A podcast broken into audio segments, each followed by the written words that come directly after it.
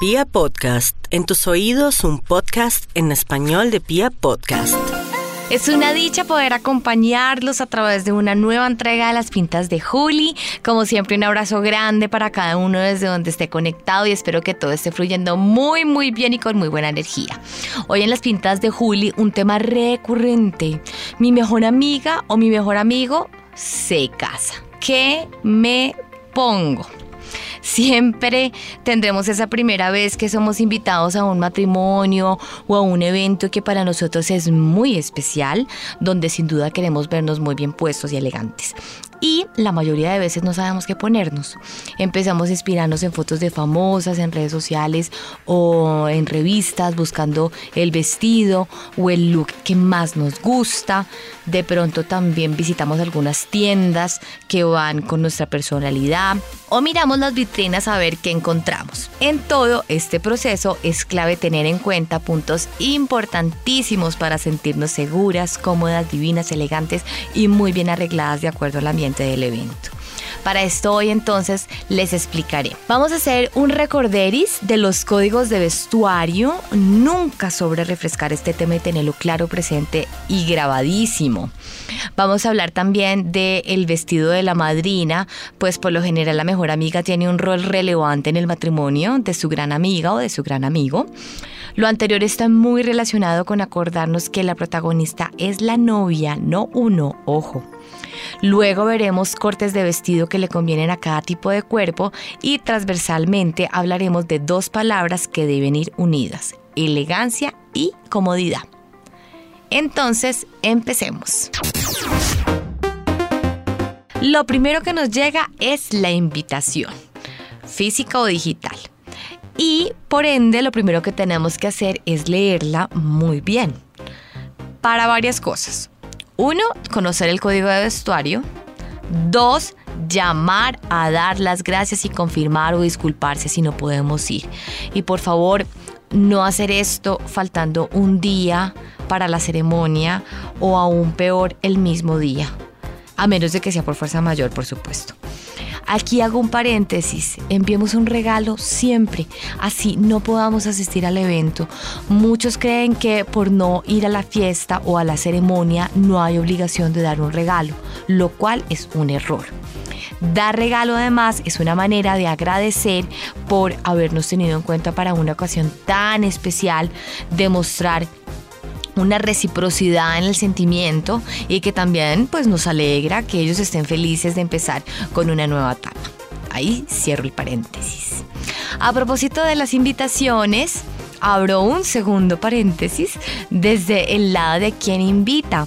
Cuando la ceremonia es por fuera del país, la tarjeta debe enviarse con un año de anticipación cuando es fuera de la ciudad donde usted vive con seis meses de anticipación y cuando el evento va a ser en la misma ciudad donde usted vive con dos meses de antelación. ¿Listo?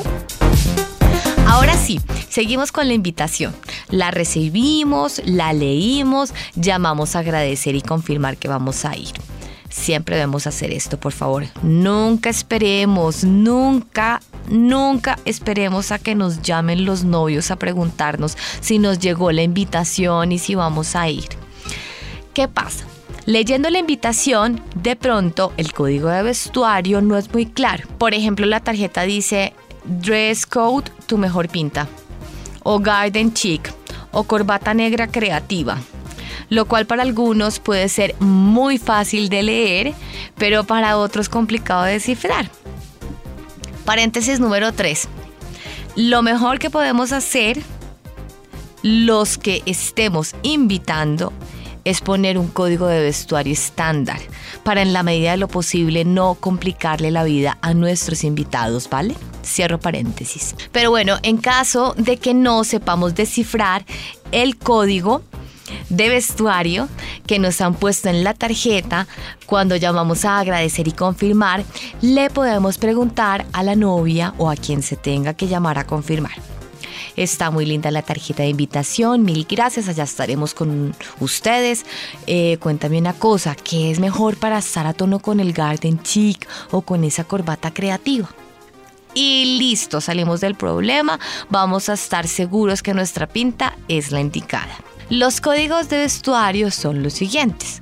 El primero que vamos a describir es la corbata negra, luego el smoking tropical, luego saco leva, luego frac o la corbata blanca, luego el traje formal o de calle y por último el cóctel y el informal. Empecemos con corbata negra. Es smoking para los hombres y es vestido largo para las mujeres. Listo, pues como lo he venido repitiendo en los programas anteriores, eh, los hombres pues pueden alquilar el smoking tradicional, es decir, el de pantalón negro, el de saco negro, el del corbatín negro, camisa blanca, en los sitios especializados en donde se alquilan los smokings. Los zapatos muy bien embolados, negros, perfecto.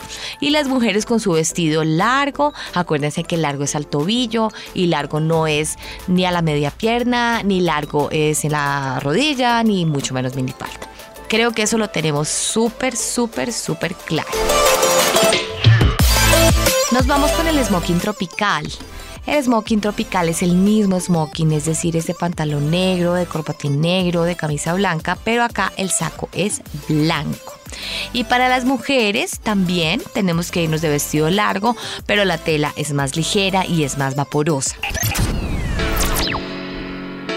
Saco leva las celebraciones solemnes u oficiales durante el día son las que tienen como código de vestuario saco leva.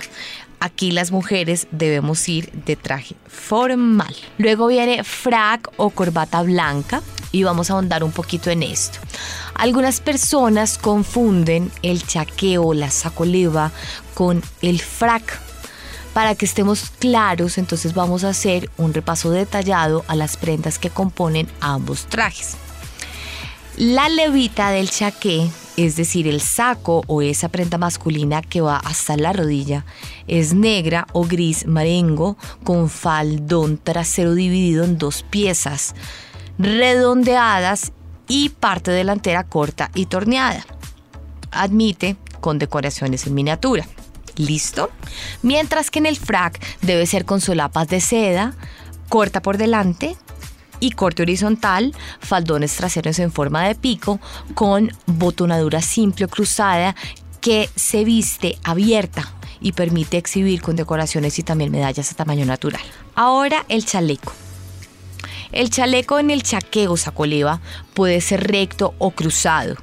Las normas de etiqueta permiten las dos opciones por igual, por lo que la elección depende únicamente del gusto personal de cada uno, al igual que la elección del color. El chaleco cruzado tiene solapa redondeada, tiene dos filas de botones con tres botones cada uno y termina recto. El chaleco recto no tiene solapa y consta de una sola fila de seis botones con una terminación en pico y que algunos consideran que estiliza más la figura. ¿Listo? En cambio, el chaleco en el frac es también absolutamente obligatorio, pero debe ser de pique marfil salvo para las recepciones que se desarrollen en el Vaticano, durante las cuales sí se requiere el chaleco negro.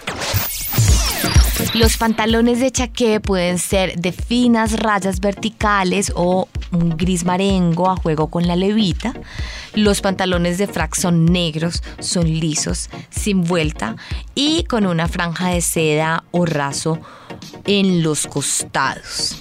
Con el chaqué se utiliza siempre corbata de seda de tonalidades a juego con el chaleco, en cambio con el frac siempre se utiliza pajarita de pique blanco con el chaleco, siendo una de las características principales precisamente del frac. El color blanco de la pajarita se mantiene también en el Vaticano.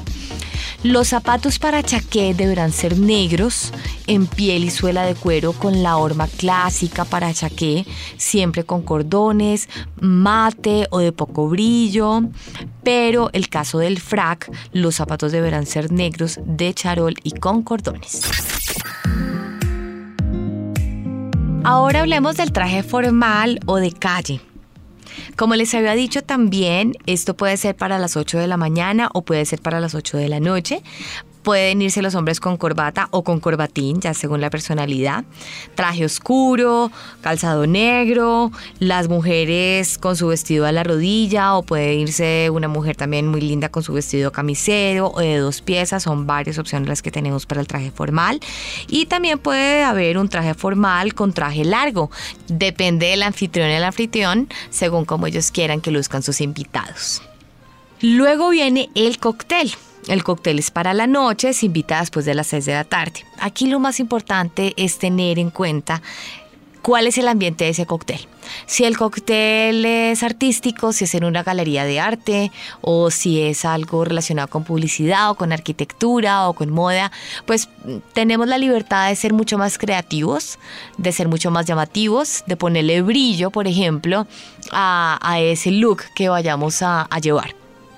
Pero si por ejemplo el cóctel es un poco más serio, es de pronto un cóctel académico, un cóctel de abogados, un cóctel financiero, pues lo ideal es estar un poco más formales. De todas maneras, pues cada uno, según su personalidad, tiene que poner su, toque en ese, en ese look o en esa pinta que vaya a utilizar para el cóctel. Si es un cóctel muy formal y usted es una persona llamativa o creativa, pues hay que tener en cuenta el código de vestuario sin dejar de un lado su personalidad y ponerle un toquecito muy sobrio, creativo o llamativo. Y en el informal, pues como ya se los he dicho, cabe todo. Así que aquí hay libertad de que ustedes se pongan lo que quieran en esa pinta, en ese look. Puede ser con una ruana, con unas baletas, puede ser eh, con unas botas animal print, con camisetas, con jeans rotos, con unas chaquetas un poco más desgastadas o desteñidas. En el look informal, en ese código informal, cabe todo. Ahora nos vamos con el vestido de la madrina. Señora madrina, me ha preguntado entonces, ¿qué me pongo? Soy la madrina. Sin duda la madrina será la mujer que más miradas acaparará el día del matrimonio, lógicamente después de la novia. Entonces tiene que estar muy bien arreglada, elegantísima y sobre todo debe sentirse cómoda y segura. ¿Cómo escoge entonces su vestido la madrina? Primero, tiene que aprender o recordar muy bien el protocolo. Ser madrina es un privilegio que tiene una enorme responsabilidad y entre esas está la de conocer muy bien ese protocolo y los códigos de vestuario de los que les hablé hace un ratico. Em, ese va a ser el marco para escoger si el vestido será largo o a media pierna o corto o si debe ser más estructurado. Pero definitivamente la regla clave del protocolo de la madrina es no opacar a la novia ni robarle su protagonismo, tanto con lo que luce como con el comportamiento. Acordémonos lo que les dije en la primera entrega, nuestra forma de caminar, sentarnos, nuestros gestos, nuestro lenguaje verbal, todo esto conforma la imagen de una persona, ¿vale? El segundo tip que tiene la madrina para escoger muy bien su vestido, para escoger muy bien todo su atuendo, es ser muy acertada con los accesorios. Dependiendo del código de vestuario que tenga el matrimonio, sabremos si la madrina puede llevar un tocado, una pamela, unos guantes, una estola de piel sintética, por ejemplo. Tocados podrá usarlos siempre, tanto de día como de noche, pero mm, debemos recordar que si el traje es sofisticado, mejor utilizar un broche o un tocado más discreto. Zapatos definitivamente lo más elegante para la madrina invitada es el zapato cerrado. Evitar sandalias, evitar botines, aunque la bóveda sea en invierno o en un clima muy frío, ¿vale? Muchas madrinas optan por forrar los zapatos del mismo tejido o de la misma tela del que se confecciona el vestido, pero pues ahí tenemos que tener muy en cuenta que sea un tejido o una textura apta para calzado, para los zapatos, que no tenga demasiadas florituras. En ese caso es mejor utilizar un zapato con un tono discreto y que dé más protagonismo de pronto al traje. La cartera, el ideal es el tipo clutch o una cartera más pequeña y con un asa larga para colgar en cualquier momento, sobre todo al final de la fiesta cuando el ambiente es menos protocolario y está más distendido y uno de pronto está cansado. Y para el resto de complementos, es decir, para las joyas, eh, anillos, para los aretes, para las pulseras, pues ser discreta, utilizar esos colores discretos, usar pendientes largos. Mm, también depende de la personalidad, porque pues si es una mujer muy creativa, muy artística, claramente va a tener unos aretes mucho más llamativos o incluso unos... Eh, anillos más llamativos. Entonces, pues digamos que también tenemos que ser muy fieles a nuestra personalidad, tenemos que ser muy fieles a sentirnos cómodas con nosotras mismas, pero lo más importante es que tengamos absolutamente consciente que la novia es la protagonista y no las madrinas. Otro tip que pueden tener muy en cuenta las madrinas es el de las mejores tonalidades. Aunque las madrinas tienen normalmente libertad para elegir el vestido, el largo del vestido, eh, con el color no sucede lo mismo. Lo principal es saber que está prohibido vestir el color blanco, crudo o similar porque no se puede eclipsar a la novia. Por lo tanto, hay que evitar colores tales como el blanco roto, como el beige, como un gris perla, como un blanco. ¿Listo? Al ser un día alegre en el que se celebra algo tan especial, lo mejor es elegir colores vivos, azules, rojos, corales, verdes, mostazas, lila. Y por favor, dejar de un lado el negro.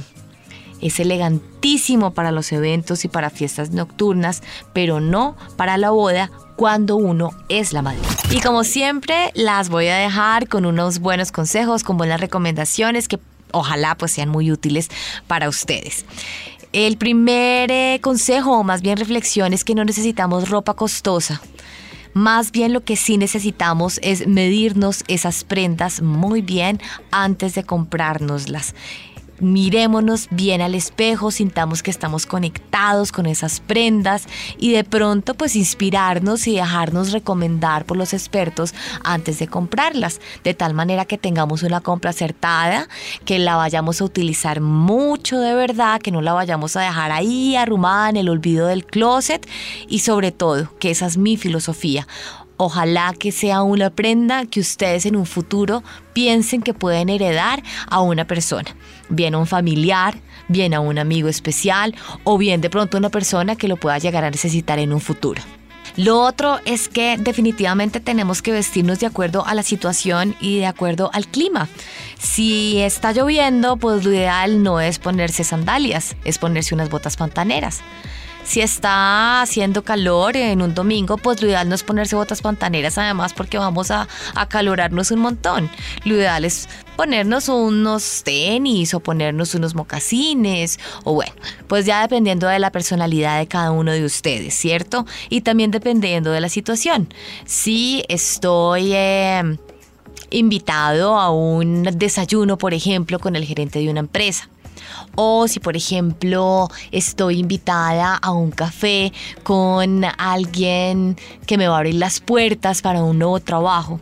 O si por ejemplo estoy invitada a un brunch un domingo en la casa de una amiga muy especial y muy allegada, pues definitivamente las pintas que voy a utilizar para cada uno de estos distintos escenarios va a ser diferente. No me puedo ir, por ejemplo, a ese desayuno o a esa reunión en la que voy a estar con el gerente general de una empresa de la misma manera como me voy a ir al brunch al que me invitó mi amiga el domingo. ¿Cierto?